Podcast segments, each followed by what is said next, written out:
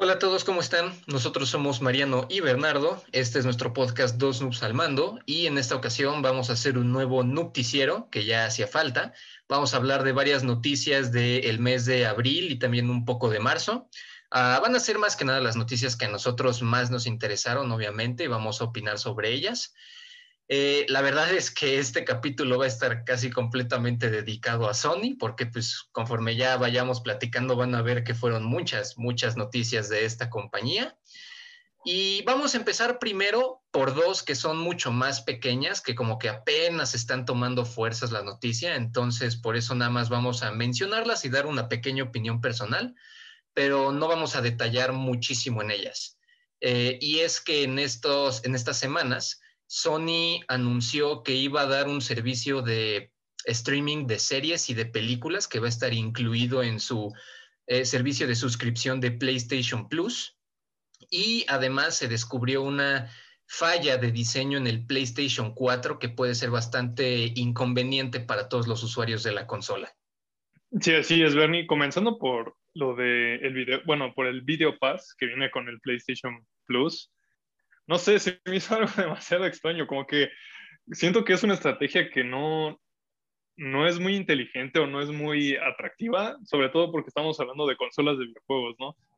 Entonces creo que incluir un servicio de este tipo, no sé qué tanto le vaya a servir a Sony, pero, o sea, creo que necesita algo más sólido si quiere competir con el Game Pass, porque de verdad tiene, yo creo que tiene años que la mayoría de la gente que tiene una consola no la usa para ver películas. Y incluso si la utilizan para ver películas, la mayoría de consolas ya te incluyen servicios como Netflix, Hulu y quién sabe cuántas más aplicaciones. Entonces, honestamente, pues en todo caso utilizas la que tiene ya más cosas. está raro. De momento, este Video Pass nada más está en periodo de prueba y va a estar disponible por un año solo en Polonia.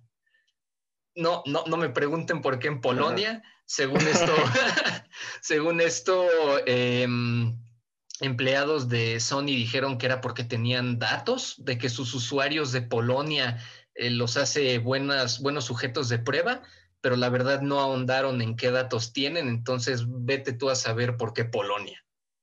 Sí, de todas formas, falta saber varias cosas de acerca del servicio, de si va a venir ya con la contratación de PlayStation Plus, quizás puede hacer algún tipo de extensión en la que tengas que pagar un poco más o algo por el estilo. La verdad no sé, pero, o sea, de lo, de lo que va ahorita no, no me parece atractivo porque creo, que ya hay opciones que, que, se dedican a eso, a ofrecerte películas y series que ya son bastante fuertes y la mayoría de la gente utiliza. Entonces, pues ya veremos cómo, cómo les va a funcionar. Sí, digo, ya nada más para mi última opinión sobre este, esta noticia rápida. Eh, yo recuerdo que el PlayStation 2 fue súper exitoso porque también funcionaba como reproductor de DVD. Mucha gente lo compraba y lo utilizaba para ver películas, pero creo que la diferencia de por qué ahí fue un éxito y por qué ahorita la verdad creo que es una pérdida de tiempo, es que en el momento el PlayStation 2 pues era bastante caro conseguir, eh, aparte de tu PlayStation, pues un reproductor de DVD. Hoy en día realmente en tu televisión estás a un clic de distancia de meterte a Netflix o cualquier otro servicio de video. Entonces, o sea, honestamente no, no, le, no le veo sentido al, PlayStation Plus Video Pass. Sí, la verdad no, ni, te digo, ni, ni idea. Ya veremos qué tal. Este, ahora, eh, hablando de la batería del PlayStation 4, que se encontró este error de fábrica en el que la batería tiene pues un tiempo de vida, ¿no? Y una vez que se acaba, y, y reemplazas la, la, batería, ya no está conectada con los servidores, entonces prácticamente te quedas con una consola que es un pisapapeles y nada más. Creo que es algo que, que, que, ha de preocupar a mucha gente, ¿no? Porque tengo entendido que con el PSP, con el PS Vita y con el PlayStation 3, esto no pasaba. O sea, podías, se podía acabar la batería y cuando la cambiabas seguía funcionando como, como nuevo. Es que esta es una batería especial, porque como tal no es la batería principal de la consola, es la batería de un componente específico de la consola. El componente en específico es el reloj interno de la consola y este necesita estar conectado a los servidores, como ya mencionaste, de Sony, porque es lo que hace que conecta tu consola con todo este sistema de trofeos que tiene la consola. Ya ves que cada juego tiene tus, sus trofeos de bronce, de oro, de platino y que pues los vas consiguiendo conforme cumplas objetivos específicos en los juegos. Eh, este reloj está conectado a los servidores para que no puedas hacer trampa con los trofeos, básicamente, para que no puedas decir que los conseguiste en momentos que no los conseguiste. Entonces, o sea, sí está muy tonto que por el mugre sistema de trofeos, si se te acaba la batería de ese reloj, tengas que básicamente meterte en el riesgo de que no puedas jugar juegos ni físicos ni digitales. Sí, además tengo entendido que, bueno, vi, vi justo yo un video al respecto y alguien encontró que esto era solucionable con una actualización de software. Entonces, si Sony tiene planeado arreglarlo, creo que debería de arreglarlo pronto, pronto, al menos para calmar las aguas, porque creo que tú me habías mencionado que este reloj interno dura hasta unos 10 o 15 años, ¿no? Sí. Pero pon tú para gente que o no, quizás no tiene la capacidad económica de comprarse nuevas consolas o que es coleccionista y le gusta mantener su PlayStation 4, siendo una consola tan exitosa sobre todo, en unos años que de plano no te sirva para nada, creo que pues sí duele bastante. Exacto, porque digo, ya si fuera como los juegos digitales, ok, todavía te la medio compraría, pero ni siquiera podrías jugar juegos físicos. O sea, esa es la, esa es la que es una verdadera jugada súper mala onda. Sí, literalmente ya lo único que, o sea, ya sabemos que esto ya es oficial, ya está confirmado, entonces ya si Sony se va a poner las pilas para, para arreglarlo, esperemos que sea lo más pronto posible para que para que calme a, la gente. Exacto. Pues bueno, esas que fueron las dos noticias como para iniciar, que como les recordamos, pues son bastante cortitas de momento y veremos cómo se desarrollarán después. Y ahorita ya vamos a pasar a las noticias pues más de las que dan de más que hablar. La primera tiene que ver con Epic Games y en parte en su relación con Sony. Epic Games creo que todo el mundo ahorita los conoce, son los desarrolladores de Fortnite y además hace poco se metieron en problemas legales con Apple. Entonces, por toda la situación de Epic Games, hace poco terminaron eh, una ronda de inversión en la que recaudaron mil millones de dólares y de esa cantidad solamente Sony invirtió 200 millones.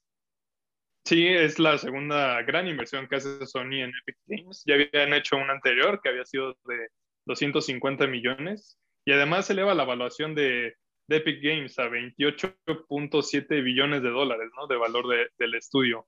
Entonces, y bueno, ellos ya declararon que obviamente van a usar todo este dinero para respaldar sus futuras oportunidades de crecimiento, pero también creo que el hecho de que tenga inversiones tan grandes también refleja que se muestra confianza en lo que puede llegar a, desarrollar el estudio, ¿no? Y creo que les va a ayudar también en parte a, en el juicio de Apple, sobre todo porque, bueno, ellos acusaron a Apple por sus abusos en el proceso de revisión de aplicaciones y que además les cobraba una comisión del 30% por cualquier venta, ya sea de la aplicación o dentro de la aplicación.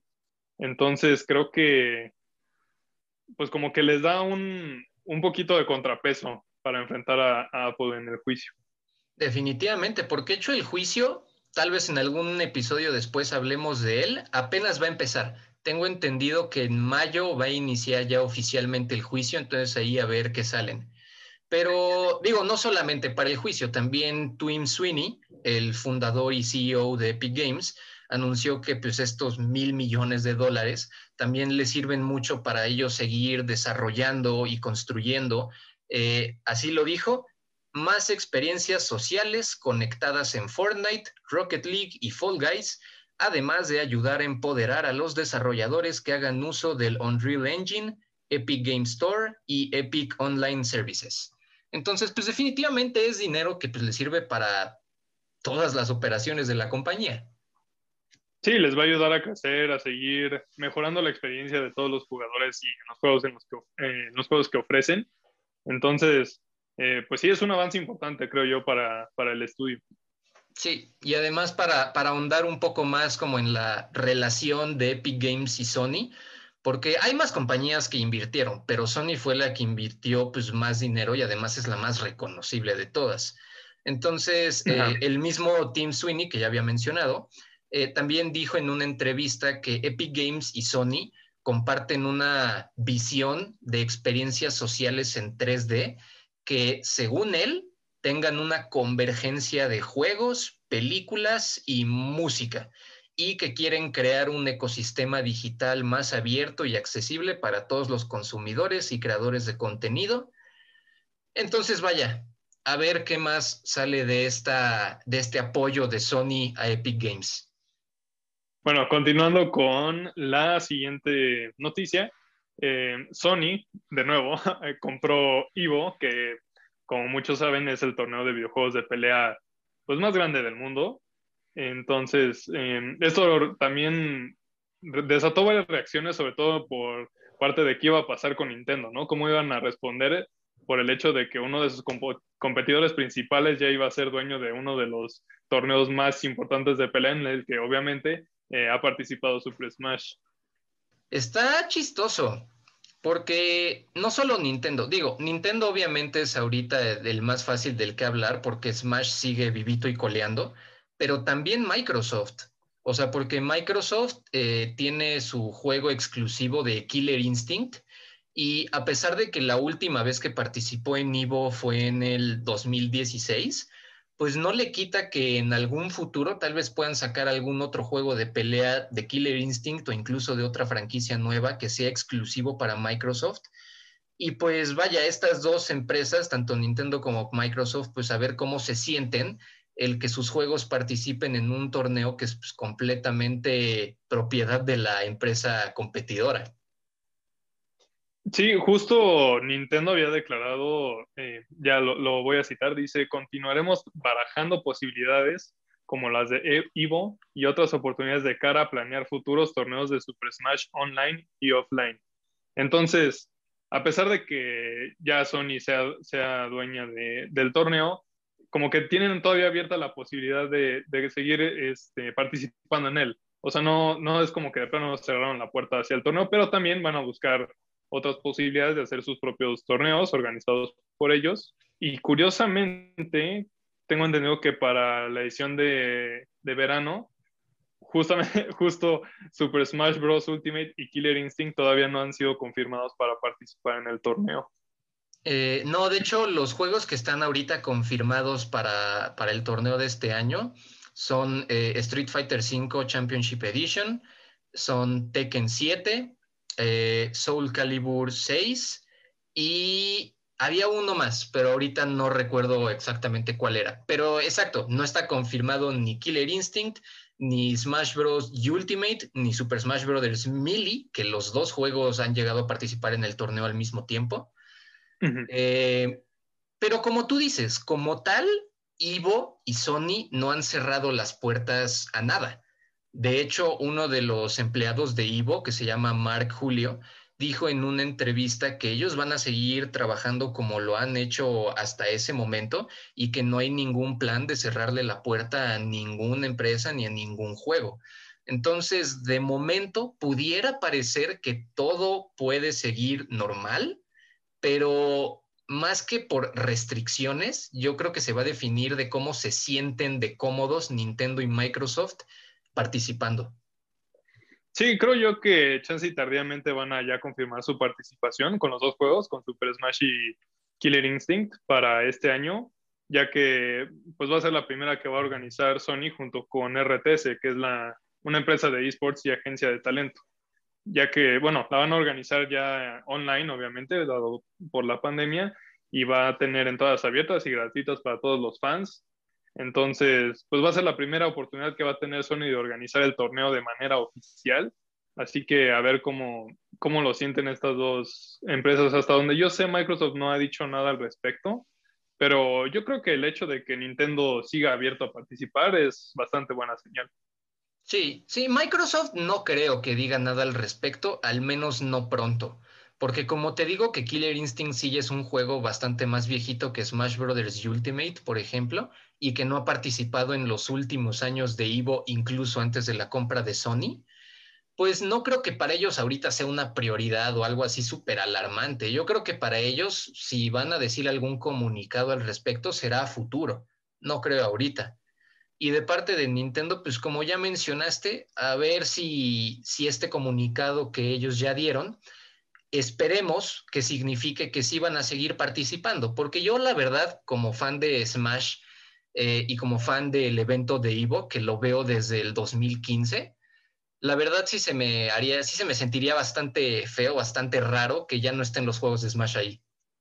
Sí, pues ya, ya veremos qué tal sale. El torneo va a tener dos fases. Va a ser del 6 al 8 y del 3 al 15 de agosto. Se va a poder ver por streaming en línea de manera gratuita. Entonces, eh, pues todo el mundo va a estar atento seguramente para ver cómo es el primer, la primera organización de Sony de este torneo que es tan grande y tan importante. Y de ahí pues ya veremos cómo, cómo le va con sus competidores. Sí, y digo, todavía estamos en abril, el evento es en agosto, entonces todavía hay algunos mesecitos para que esperemos Smash y tal vez Killer Instinct terminen eh, confirmando su asistencia en el evento, ¿no? Ojalá. Sí, así es. Y ahorita vamos a pasar a la noticia más importante, la verdad, eh, que también tiene que ver con Sony. Como ya les dijimos, este capítulo iba a ser básicamente todo de Sony. Y tiene que ver con las tiendas digitales del PlayStation 3, PlayStation Vita y también del PSP, pero ese es un poco menos importante. Eh, y es que a finales de marzo, Sony anunció que en los siguientes meses esas tiendas digitales se iban a cerrar.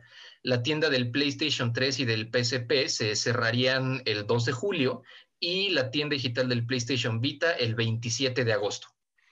Sí, este anuncio creo que generó bastante disgusto en, toda la comunidad de jugadores, sobre todo los grandes fans de, Sony, no solo por el hecho de que ya no iba a, tener disponibilidad de los juegos, ¿no? Sino que también es como una especie de, como de un ataque hacia el legado que ha dejado Sony en esas consolas. Por ejemplo, el, el, PSP y el PlayStation 3 tienen catálogos que fueron muy exitosos y tienen mucho que dar todavía.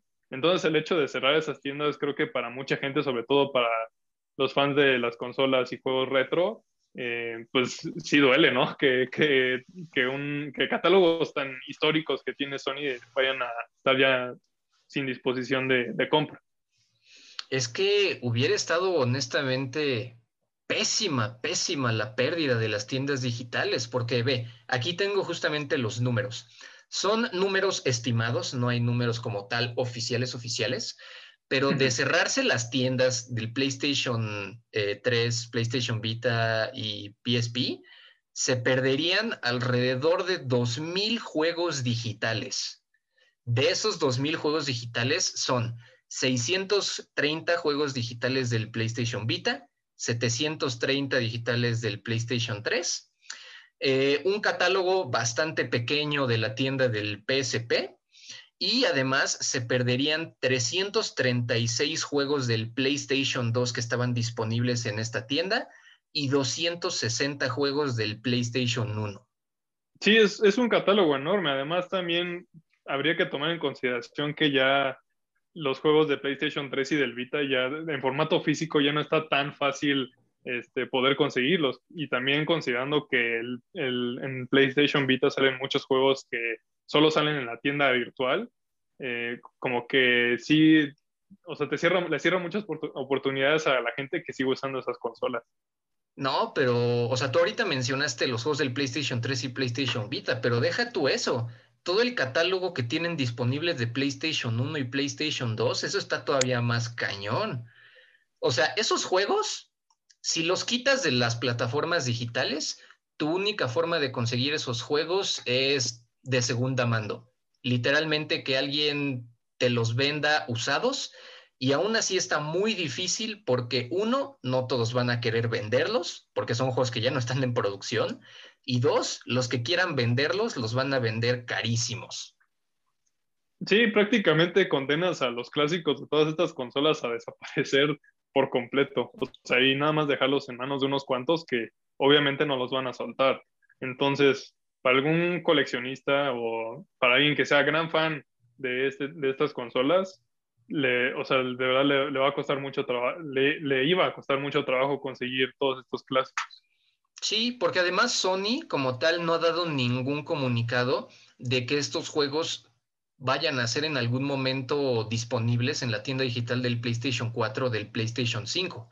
O sea, si esos juegos estuvieran disponibles en todas las consolas de Sony, digo, no creo que a mucha gente entonces le hubiera molestado porque pueden seguir descargando esos juegos en las nuevas consolas. Pero como solamente pueden descargarlos en estas consolas, solamente en un PlayStation 3 o solamente en un PlayStation Vita, de verdad sería dejarlos sin la más mínima, sin la más mínima posibilidad de jugar muchos juegos. Sí, es algo que creo que en lo, en lo que Sony debería de trabajar, en esta retrocompatibilidad, aunque sea meramente digital, ¿no? o sea, nadie se va a enojar, no pasa nada, pero el hecho de que no importa qué versión de PlayStation tengas, o, o versión de PSP incluso, que puedas seguir adquiriendo el, catálogo de esas consolas en, en, esa, o sea, en tu consola, en la que tengas. Entonces, darte esa posibilidad de seguir jugando esos juegos que tanto te gustan, o un juego que quieras repetir, un juego que quizás esté en oferta y sea un clásico o algo por el estilo, podrían trabajar en, en, en tener disponibles esos juegos de manera, aunque sea digital, en las nuevas consolas también. Sí, y además de estos 2.000 juegos que mencioné, la gran mayoría de alguna u otra forma los puedes conseguir. Ya dijimos que, por ejemplo, los del PlayStation 2 o el PlayStation 1, digo, será muy difícil y muy caro de conseguirlos, pero en teoría todavía se podría conseguir.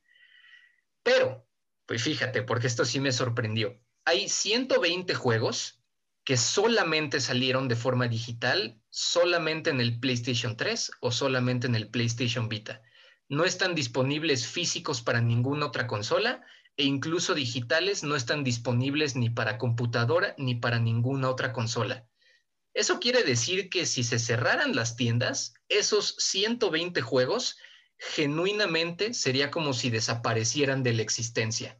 O sea, ya no los podrías conseguir de ninguna manera. Sí, no, sería bastante triste para algún usuario, ¿no?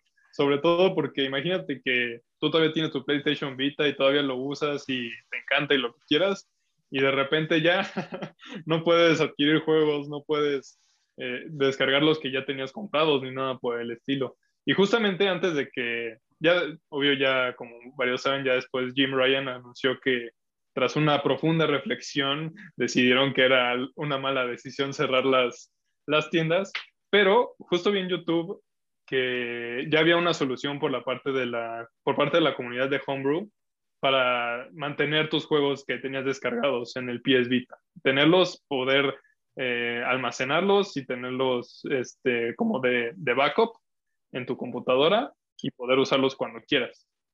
Entonces, ya se tenía una solución gracias otra vez a una comunidad que es ajena a, a Sony para para seguir manteniendo tus juegos, pero aún así, el hecho de que se hayan retractado creo que fue la mejor decisión que pueden haber tomado.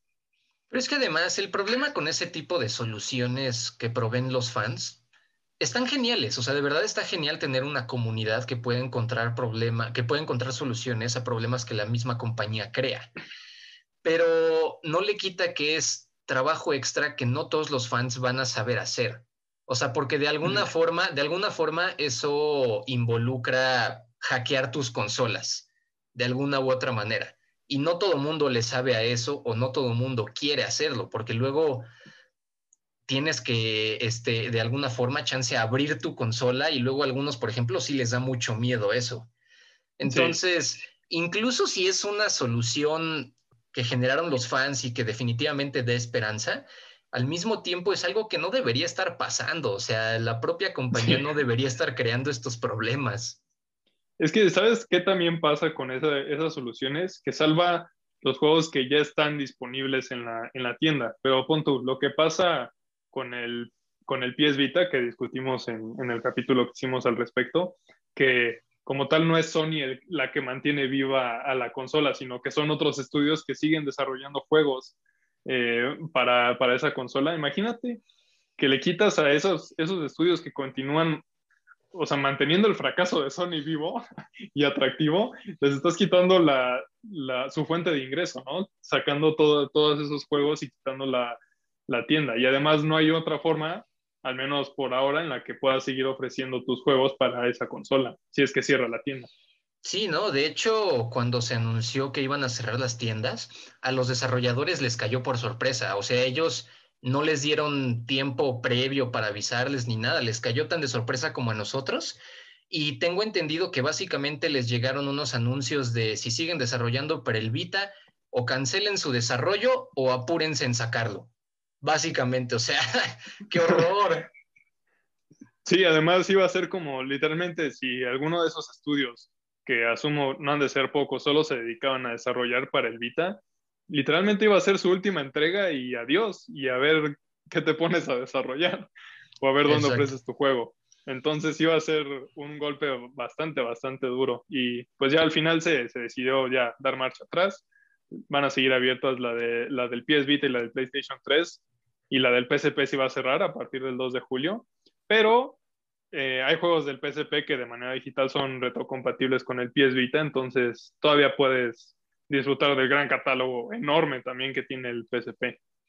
Sí, definitivamente el PSP ahí era el que estaba en menos peligro, porque si se salva la tienda del PlayStation Vita, básicamente se salva la tienda del PSP, porque como tú dices, los juegos son retrocompatibles de forma digital, entonces no hay tanto problema. Pero sí, afortunadamente este anuncio de que no cerrar, de que no iban a cerrar las tiendas, de hecho fue hace poquito, lo anunciaron el 19 de abril, entonces apenas hace cuatro días. Y, como tú, como tú bien dijiste, Jim Ryan pues este, dio un comunicado diciendo que se dieron cuenta que después de toda la recepción del público, que era una movida no inteligente y que aquí, aquí tengo, de hecho, Ah, la, frase que dijo y que se me hace pues bastante eh, graciosa, eh, que dice, vemos ahora que muchos de nuestros increíblemente apasionados eh, consumidores quieren seguir consumiendo juegos clásicos o juegos del PlayStation 3 y del PlayStation Vita en el futuro. Así que estamos bastante felices de haber llegado a un acuerdo de operaciones esa última frase, esa última frase de estamos bastante felices de haber llegado a un acuerdo, no llegaron a un acuerdo, simplemente les llovió demasiada caca y se fueron para atrás en su decisión, pero a, ningún acuerdo llegaron. Sí, no, fue más por puro fanservice que creo yo, o sea, bien hecho al final de cuentas. Eh, pero igual, si vuelvo a lo mismo, deberían de encontrar alguna solución si ya están buscando cerrar estas tiendas porque también tengo entendido que genera costos el mantenerlas abiertas. Entonces, si ya están viendo la posibilidad de cerrarlas, pues con algún con el servicio de PlayStation Plus o con el PlayStation Now el poder hacer retrocompatibles de manera digital los catálogos de esas tiendas, creo que sería lo mejor si ya están planeando o viendo una solución para eso. Es que exacto, o sea, tampoco podemos ignorar que del lado del negocio se puede entender por qué lo hacen. Definitivamente es costo extra para una cantidad de usuarios que ya no representan mucha ganancia. O sea, honestamente yo, después de lo mucho que me he quejado ahorita de esta noticia, la realidad es que yo no utilizo mi PlayStation 3 y no compro nada en mi PlayStation 3. Entonces, desde ese lado se entiende por qué no se querrían mantener estos servidores. Pero el problema es que si no vas a ofrecer ninguna otra forma de obtener estos juegos, pues entonces perjudicas a los jugadores de una manera gigantesca. Sí, a los jugadores, a los coleccionistas, a los fans, a los desarrolladores, prácticamente a toda la comunidad que hay alrededor de esas consolas las estás perjudicando de, de cierta manera. Exacto. Ahora sí que afortunadamente se retractaron en la decisión, entonces las tiendas van a seguir abiertas quién sabe hasta cuándo, eh, porque simplemente dijeron en su comunicado por el futuro va a van a seguir estando abiertas, entonces quién sabe si en unos años de plano sí van a cerrar los servidores, pero esperemos que para cuando cierren los, servidores, si sí deciden cerrarlos, ya haya alguna solución que le permita a todo mundo seguir consiguiendo esos juegos que de otra manera estaría muy difícil jugarlos. Sí, exacto. Este, ya pasando a la última noticia, del mes, que curiosamente no tiene nada que ver con Sony. Eh, hablamos de que Amazon canceló el juego del Señor de los Anillos, que ya tenía dos años de, desarrollo y va a ser un RPG multijugador masivo acerca de, de, la franquicia de películas. Y ya definitivamente se canceló porque este, una de las compañías con las que Amazon Game Studio estaba trabajando, que era Leiyu Technologies, que era una filial de, de Athlon Games, pues fue adquirida por Tencent. Bueno, más bien Athlon Games fue adquirida por Tencent y entre las dos empresas no se pudieron poner de acuerdo ni llegar a ningún contrato de negociación para poder continuar con el desarrollo del juego. Esto definitivamente fue una noticia bastante mala por dos razones, creo yo. La primera razón es porque obviamente pues, los fans del mundo del Señor de los Anillos se quedaron sin un potencial juego que quién sabe cómo pudo haber salido. Pudo haber sido bueno, pudo haber sido malo, pero pues al final ya no vamos a saber qué hubiera sido.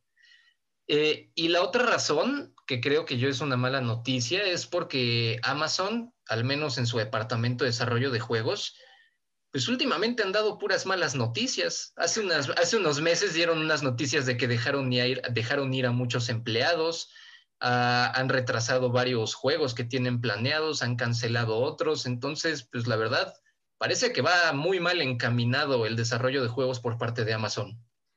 Sí, no han sido los más exitosos desde la creación del estudio en 2014. Y, o sea, ya el el proyecto del juego del Señor de los Anillos ya tenía algunas, o sea, ya se había retrasado algunas veces eh, y también tenían retrasado el juego que se supone que sale en agosto de este año, que es el de New World, que la verdad ni siquiera sabía que estaban desarrollando ese juego. Entonces, eh, pues ya veremos qué, qué, puede dar el estudio. Y también otro fracaso que han tenido fue el lanzamiento de Crucible, que era un shooter gratuito, que era como para competir con Fortnite, que prácticamente lo lanzaron y semanas después simplemente lo quitaron después de que se invirtieron millones de dólares en, el desarrollo del juego y seis años de trabajo. Entonces, como que no han, no han dado un fruto, digamos, sólido como para, para de verdad salir a la luz como un buen estudio de, de videojuegos. No, y esta noticia yo creo que les pegó muy duro porque así como tú mismo dijiste que no sabías que se estaba desarrollando otro juego que iba a salir según esto este año, en general sus proyectos han pasado por debajo del radar, o sea, como que no, no se sabe mucho de ellos.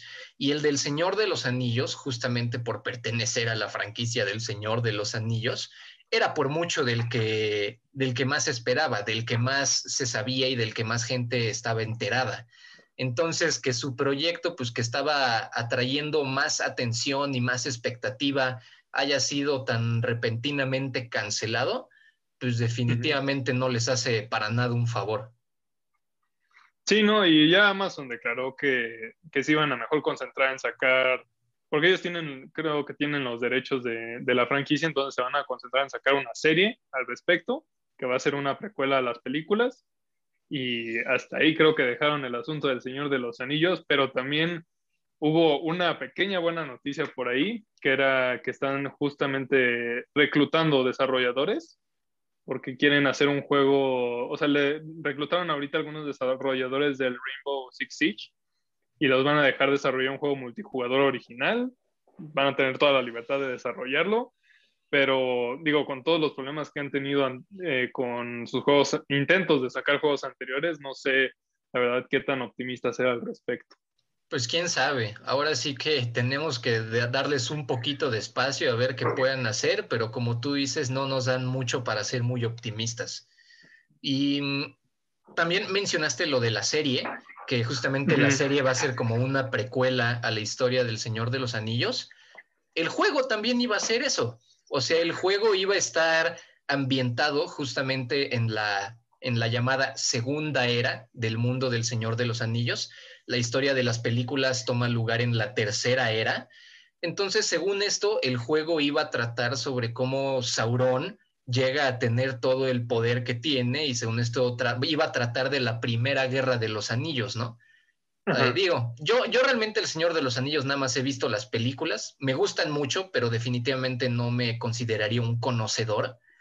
Pero aún así, eso me intrigaba mucho y la verdad me, me daba pues bastante esperanza y pues ahorita ya no. Además, imagínate lo que pudo haber sido, ¿no? Ya con un multijugador masivo en un, en un contexto como ese, yo creo que, al menos para el juego en línea, se iba a poner bastante interesante, la verdad. Pero así que nos, que nos habremos quedado ya de plano con las ganas de haberlo jugado. Nos queda nada más esperar, pues ya sea la serie, bueno, los fans del Señor de los Anillos, esperar la serie. Y si alguien que está esperando que Amazon saque algo bueno, pues sería ver cómo les va con este multijugador que quieren sacar. Eh, bueno, esas fueron todas las noticias de esta vez. Repetimos que prácticamente todo se fue para Sony. algunas, algunas cosas buenas, en general un poco cosas malas de Sony. Esperemos que ahí eh, mejoren todo el tema de lo de el hardware del PlayStation 4, por ejemplo, que nada más dimos una opinión general, pero a mí personalmente eso es lo que más me deja como preocupado de todo lo que hablamos ahorita. No sé tú. Sí, sobre todo porque yo tengo un PlayStation 4 y no ha cambiado de, generación de consola, entonces el hecho de que esté ahí, digo, no es como que no tenga planeado en un futuro cercano poder cambiar a un PlayStation 5, pero digamos, en el peor de los casos que no, me va a durar muy poco, pensar que mi PlayStation 4 me puede durar muy poco tiempo ya, como que sí me, me, desalienta. Exacto. Pero bueno, Ahora sí que esto fue todo lo que tuvimos que discutir. Estas fueron las noticias que a nosotros más nos interesaron. Eh, nosotros somos Mariano y Bernardo. Este fue nuestro nuevo noticiero de nuestro podcast Dos Noobs al Mando. Estamos en redes sociales, en Facebook como Dos Noobs al Mando o en Twitter como dos-al-mando.